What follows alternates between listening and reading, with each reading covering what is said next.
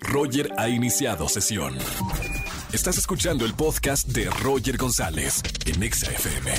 Seguimos en XFM 104.9 y lo prometido es deuda. Vamos a hablar de Batman. Tengo en la línea Oscar Uriel. Oscar, suelta toda la sopa. ¿Qué tal está? Mi querido Roger González, un placer saludarte como todos los jueves. Me agarraste justo en la grabación de la nueva temporada del Taller de Actores Profesionales. Pero nos damos tiempo porque te voy a contar, este es un fin de semana muy importante para los cines porque llega esta una de las películas más esperadas de la temporada. Estamos hablando de The Batman, eh, muy controvertida. Eh, es una de las películas de las cuales de las cuales se ha hablado más en, en redes sociales. Muy controvertidas también las decisiones creativas. Hay gente que está en pro de Robert Pattinson, hay gente que está en contra, pero te voy a contar. Ya tuvimos la oportunidad de ver la película y es un espectáculo cinematográfico muy interesante.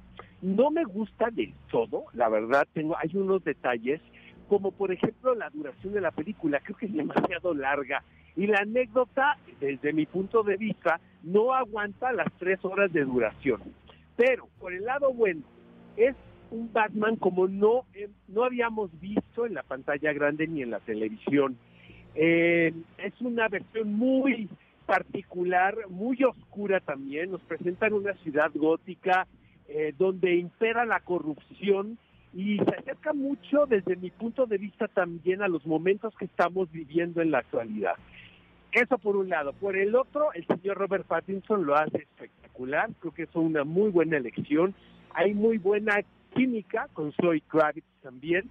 Y creo que la historia, la relación de estos dos personajes aparentemente antagónicos, funciona muy bien. Pero quien se lleva la función, Roger González, es Paul Dano, quien interpreta al acertijo a Riddler.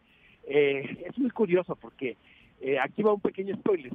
Son muy pocas escenas donde realmente vemos a Paul Dano, pero son una verdadera clase de actuación.